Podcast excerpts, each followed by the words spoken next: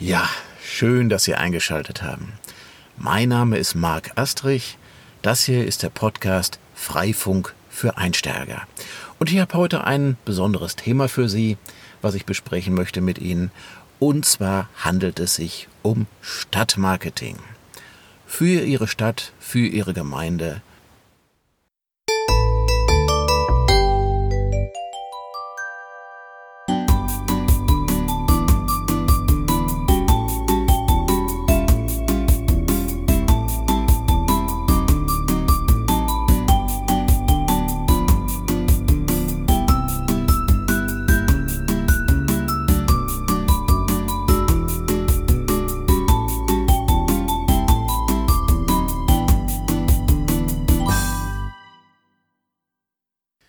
Ja, ich hatte heute Nachmittag ein Telefonat mit einem Bürgermeister.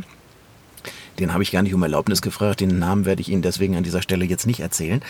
Aber ich kann Ihnen dieselben Antworten geben wie ihm auch. Ja, ja, Freifunk ist genau das Richtige, wenn Sie sich um Stadtmarketing Gedanken machen, wenn Sie die Ambition haben, Ihren Standort attraktiver zu machen gleich auf ganz verschiedenen Ebenen. Also zum Beispiel den Komfortfaktor für die Bürger zu, anzuheben, für die Menschen, die einfach nur in ihrer Stadt leben, oder die Attraktivität zu steigern, zum Beispiel wenn es um das Thema Touristen geht. Genauso aber auch eben die ganzen sozialen Komponenten.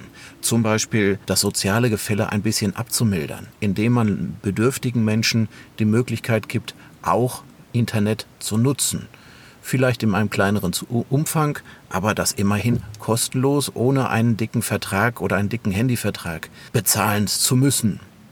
Vielleicht auch gerne, wenn Sie das Thema Bildung unterstützen möchten. Also irgendwelche Schulungseinrichtungen zum Beispiel nach vorne bringen möchten.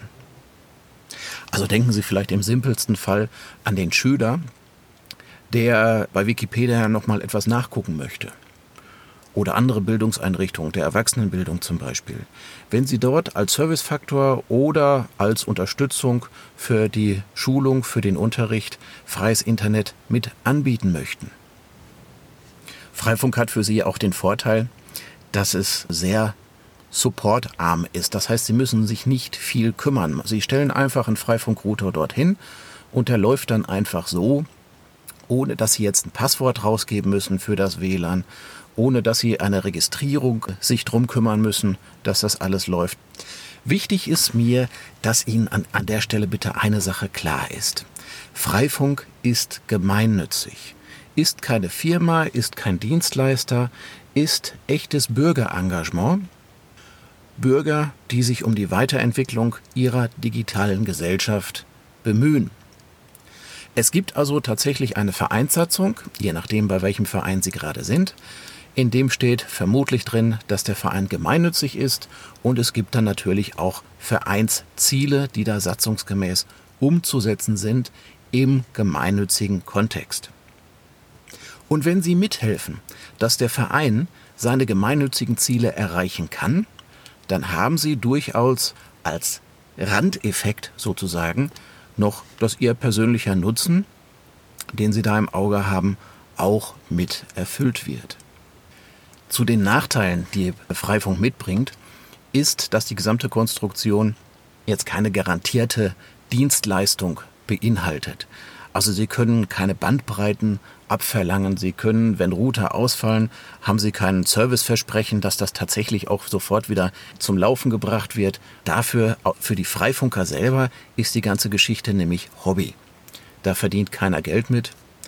Und dieses Hobby wird natürlich wie ein Hobby wie beim Hobby üblich, nebenher miterledigt. Also es gibt viele andere Dinge, die im Leben eines Menschen ja nun wichtiger sind als sein Hobby. Zum Beispiel der Beruf, zum Beispiel die Familie und andere Dinge. Klar.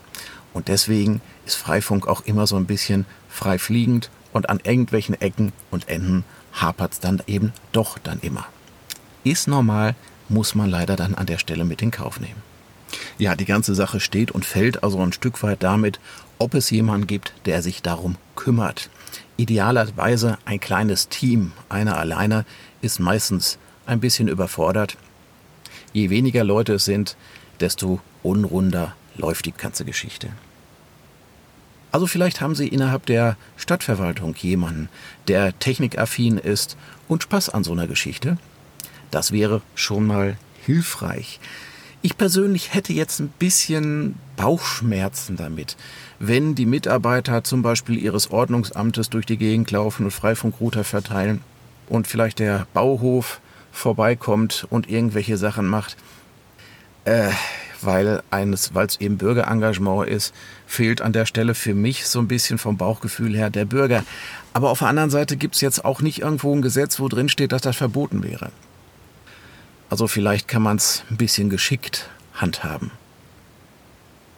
Die intelligenteste Variante ist, und das ist der erste Schritt, den Sie machen sollten, Sie sollten Kontakt suchen zu den Freifunkvereinen bei Ihnen in der Nähe. Wenn Sie selber in Ihrer Stadt hier äh, bereits einen Freifunkverein haben, dann sollten Sie in Kontakt halten. Ansonsten gibt es sehr viele weiße Flecken auf der Landkarte in Deutschland und dort mal zu gucken, in welchen benachbarten Städten gibt es denn Initiativen. Sollte man da als erstes mal einfach mal hingehen, mit den Menschen reden. Das Persönliche ist das, was wirklich gut läuft. Also mein Vorschlag für Sie wäre, Gehen Sie am besten zu den Freifunktreffen hin. Treffen Sie dort auf die Menschen, reden Sie vor Ort mit den Menschen. Wenn das nichts alles hilft, kann man versuchen, irgendwen ins Rathaus einzuladen, aber selber den Weg zu gehen, ist eigentlich die menschlichere Art und Weise. Meine erste Empfehlung deswegen für Sie. Ja, was kostet Freifunk, wenn Sie es denn mal für Ihre Stadt anschieben möchten? es gibt nicht wirklich einen festen Strukturplan, wo man sagen kann, okay, so und so viele Geräte, so und so viel kosten. Äh, mein persönlicher Standpunkt an der Stelle ist, dass die Bürger, die die Freifunk als Bürgerinitiative betreiben, dann auch selber, wo jeder sein eigenes Gerät selber bezahlen sollte, mitfinanzieren und betreiben sollte, ist meine sehr persönliche Sichtweise. Was schon mal anfällt, auf jeden Fall, das sind manchmal DSL-Anschlüsse. Wenn Sie sagen, ich habe da ein Heim, was ich versorgen möchte und an der Stelle gibt es nichts anderes, dass man dort vielleicht einen DSL-Anschluss hinlegen lässt und den dann vielleicht von der Stadt bezahlen lässt, wenn es denn möglich ist. Dann gibt es bei den Städten und Gemeinden manchmal solche komischen Konstruktionen, die ich selber nie so richtig verstanden habe, dass zum Beispiel das Internet von einer Serviceagentur des Kreises aus geliefert und betrieben wird. Und die Leute sind da mitunter ein bisschen abspenstig da, dagegen, Freifunk über diese DSL-Anschlüsse mitfahren zu können.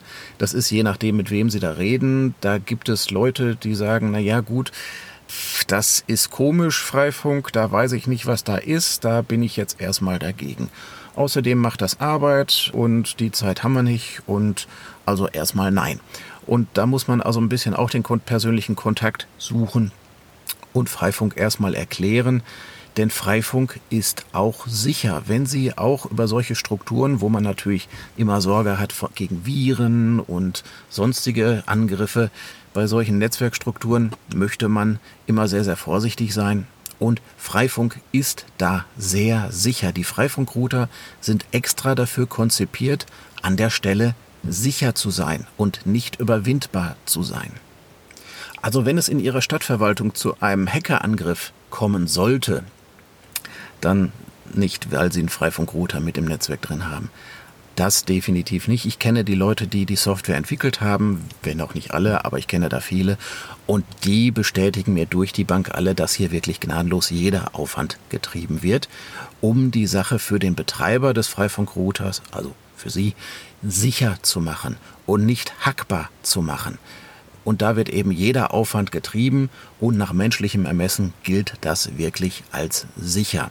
Darum ja eben auch die Freifunkrouter als getrenntes Gerät, weil dadurch ist es ein gekapseltes System, wo man nicht so ohne weiteres reinkommt. Sie müssen also keine Sorge haben, dass jemand zum Beispiel über das WLAN erst auf den Freifunkrouter und von dort aus in Ihr Verwaltungsnetzwerk hineinkommt.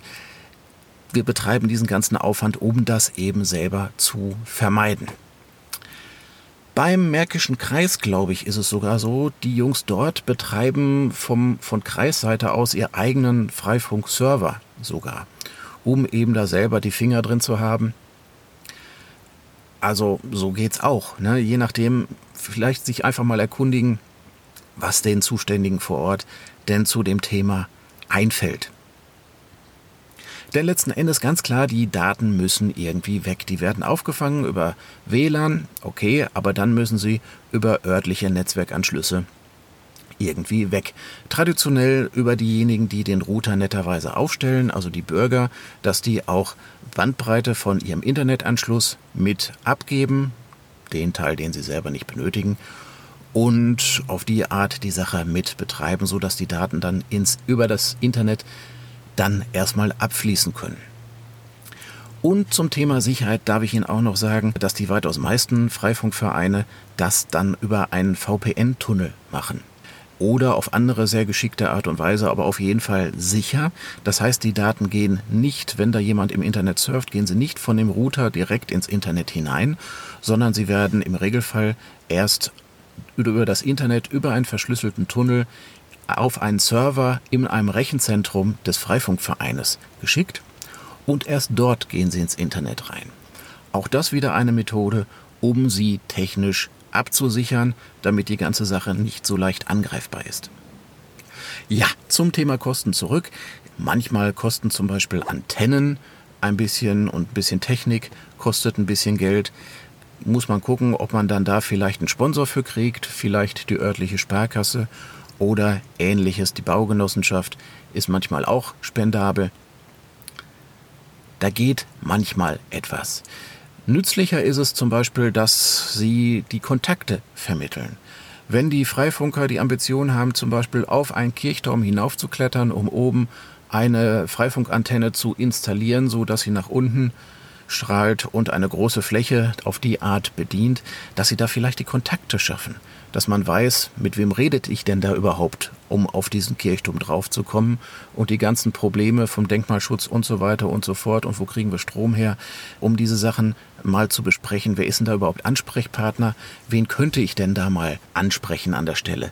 Und vielleicht auch für Vertrauen zu sorgen, wenn man sich nicht gegenseitig kennt Freifunk, was ist denn das für eine komische Sache, dass wenn da zum Beispiel ein Bürgermeister dann standhaft sagt, ja, ist eine gute Sache, muss man sich keine Gedanken drum machen, geht nicht kriminell zur Sache, dann sind wir gleich auf einer ganz anderen Basis, auf der man dann ordentlich arbeiten kann, die dann auch allen Beteiligten ein Stück weit Spaß macht. Freifunk ist ja auch ein Hobby, nicht nur eine gesellschaftliche Herausforderung und dass es Spaß macht, das gehört auch ein Stück weit mit dazu. Zu den Kosten gehört dann allerdings auch der Server, den der Freifunkverein betreibt, wo dann die Daten ins Internet reingehen. Und da laufen an der Stelle durchaus schon einige Kosten auf. Und da müsste man dann schon mal gucken, welche Kosten laufen da auf.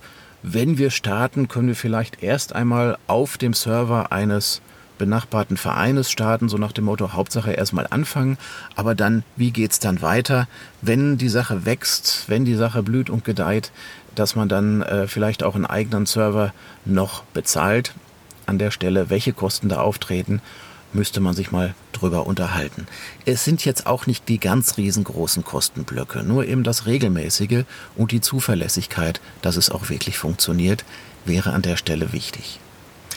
Wie können Sie es machen, um Freifunk in Ihrem Städtchen anzuschieben, wenn es da aktuell noch keinen richtigen Ansatzpunkt dafür gibt? Schauen Sie sich erstmal um nach technisch begeisterten Menschen. Leute, die gerne löten vielleicht, muss man nicht können für Freifunk, aber oder Leute, die technisch versiert sind, ähm, Leute, die computeraffin sind, die könnte man als allererstes vielleicht mal ansprechen und erstmal auf die Idee bringen die eigene Stadt auf diese Art weiterzubringen. Ich möchte Ihnen außerdem auch empfehlen, gestandene Persönlichkeiten zu suchen, die wirklich dahinter stehen. Es ist sehr hilfreich, wenn derjenige, der Freifunk erklärt, sagen kann, der Bürgermeister ist auch der Meinung, dass, so dass man ihn als Referenz nehmen kann, zum Beispiel. Oder andere gestandene Persönlichkeiten, die seriös sind, die bekannt sind, der örtliche Augenoptiker, der örtliche Bäcker, der örtliche Zahnarzt, die dann auch Freifunk haben und wo man sagen kann, ja, die haben das ja auch und das ist ein guter Einschub, um an der Stelle starten zu können, Referenzen haben zu können. Unser kleines Städtchen haben wir zum Beispiel ganz erfolgreich damit versorgt, indem wir sehr kleine Geräte, die preiswert waren, dort beworben haben, wenn man so will. Ich bin also zusammen mit zwei anderen Kollegen von einem zum nächsten gelaufen, haben mit möglichst vielen Leuten geredet, haben erstmal die Freifunk-Idee erklärt und dann versucht, auch die Leute dazu hinzukriegen, dass sie bereit sind, eigene Freifunkrouter aufzustellen, dass sie auch wissen, warum das eine gute Idee ist, vom sozialen Faktor her ausgesehen und dass es eben eine gemeinnützige Geschichte ist. Also das alles erstmal sozusagen verkaufen den Menschen an sich. Und auf die Art haben wir dann kleine Ketten gebildet, wo alle, alle zwei Hausnummern später spätestens wieder ein Freifunkrouter war. So auf die Art haben wir mehr oder weniger die komplette Innenstadt versorgt, so dass Perlenketten entstanden sind von vielen kleinen Routern, die so die Straßenzüge versorgen von einem zum anderen. Das war ein guter Startpunkt. Man muss es nicht immer gleich riesengroß aufziehen, sondern auf die Art ging es auch. Die Leute, die wir dazu überredet haben, Freifunkrouter bei sich aufzustellen, die haben den Router dann in der Regel auch gleich selber bezahlt. Da, da redeten wir damals von Kosten von 30, 40 Euro. Man muss mal gucken, wie der technische Stand jetzt gerade ist zu dem Zeitpunkt, wo sie sich mit den Menschen unterhalten, wo, sie, wo es sie für sie jetzt interessant ist. Also für die, die große Investition war es für den einzelnen Menschen jetzt nicht, sondern eben eine gemeinnützige Spende sozusagen, eine gemeinnützige Beteiligung für eine gute Sache. Und auf die Art sind die meisten Kosten für die Stadt überhaupt nicht entstanden. Es war sehr hilfreich, auch äh, gespendete Geräte zu haben, denn es gibt auch bedürftige Menschen in dieser Kette, zum Beispiel Einzelhändler, bei denen es nicht so gut läuft, die jetzt nun wirklich keine Lust haben, sich da jetzt auch noch weitere Kosten an, ans Bein zu binden und wo man sagen kann, okay, ich habe hier ein gespendetes Gerät von der Sparkasse oder von der Baugesellschaft oder, oder wer auch immer da gerade großzügig war und das kriegst du dann da dann kostet es noch nicht mal was. Und auf die Art haben wir dann wirklich eine weitflächige Versorgung hingekriegt, wo die weitaus meisten eben den Kostenfaktor getragen haben und einige wenige gespendete Geräte noch mit dazwischen waren. Außerdem bin ich inzwischen dazu übergegangen, von den Aufstellern der Router auch einen monatlichen Beitrag von 2-3 Euro abzuverlangen, abzubitten, ob es möglich ist, das zu bezahlen, um eben die Serverkosten damit mitzudecken. Zwei, drei Euro im Monat ist jetzt nicht die große Summe für einen normalen Einzelhändler zum Beispiel. Wer auf Hartz IV ist, für den ist das ein Argument. Da verzichte ich natürlich auch gerne auf, auf diese Summe. Freue mich einfach, dass die Menschen so mit dabei sind. Man muss es also auch ein bisschen flexibler sehen an der Stelle. Aber unterm Strich, die Kosten müssen wieder reinkommen. Wovon ich Ihnen ein bisschen abraten möchte, ist selber auf die Idee zu kommen, einen Freifunk-Server zu betreiben, der die Daten annimmt, weil das Ganze ist keineswegs banal. Also Sie brauchen wirklich einen Admin, der wirklich weiß, wie es funktioniert. Ich selber könnte es zum Beispiel ganz definitiv nicht. Das macht man nicht mal eben so. Und außerdem brauchen Sie für die gesamte Struktur auch ein bisschen den Schutz des Freifunkvereines, der an der Stelle ja seine Gemeinnützigkeit ins Spiel bringen kann. Der Freifunkverein Rheinland zum Beispiel, nur, nur als ein Beispiel, der ist zum Beispiel auch als Provider akkreditiert, soll heißen, der tritt wirklich auch als Internetprovider auf und genießt deswegen den Schutz des sogenannten Provider-Privilegs. Das ist ein rechtlicher Schutz, der dem Verein zum Beispiel Klagen vom Hals hält, wenn da wirklich jemand ähm, illegale Dinge im Internet downgeloadet hat und dergleichen. Da war das Provider-Privileg zumindest in der Vergangenheit eine sehr wertvolle Geschichte. Ich weiß an der Stelle jetzt nicht unbedingt, wie das weitergeht und wie diese Gesamtsituation rechtlich zu bewerten ist, aber grundsätzlich sollten Sie die gesamte Struktur schon im Verein des Freifunkvereines lassen. Aber auch von politischer Seite möchte ich Sie bitten, sich politisch für Freifunk einzusetzen. Das Thema Störerhaftung ist bei oberflächlicher Betrachtung ja jetzt Gott sei Dank aus dem Weg geschafft. Vielen Dank an viele Politiker, die sich an der Stelle dafür eingesetzt haben. Das gilt jetzt allerdings auch nur für Deutschland. Auf europäischer Ebene wird jetzt versucht, durch Lobbyarbeit das durch die Hintertür dann doch wieder reinzuschieben. Dann vermutlich unter einem anderen Namen, aber wo es letzten Endes darauf hinausläuft, eine Struktur wie Freifunk kaputt zu machen und das Ganze eben im gewerblichen Umfeld zu lassen. Denn den normalen Internetanbietern sind wir in einer gewissen Grenze auch schon so ein bisschen Störenfried, weil die möchten ganz gerne Geld verdienen mit dem, was wir da so am Rande und als gemeinnützig und kostenlos für die Bürger leisten. Wir werden damit unter also als Konkurrenz empfunden. Und da muss man so ein bisschen das Gegengewicht halten. Freifunk ist freies Internet für freie Bürger. Es ist gemeinnützig. Es ist echtes Bürgerengagement. Und dieses Bürgerengagement verdient es, auch von Ihnen entsprechend gewürdigt und unterstützt zu werden, aus politischer Perspektive heraus. Da bitten wir Sie höflichst auch weiterhin um Ihre Unterstützung. Denn das Ganze ist inhaltlich im Sinne einer freiheitlichen Gesellschaft. Und das ist das Schöne, was wir haben in unserem Land, wofür wir auch arbeiten und kämpfen möchten. Und das ist eine der Kernideen von Freifunk.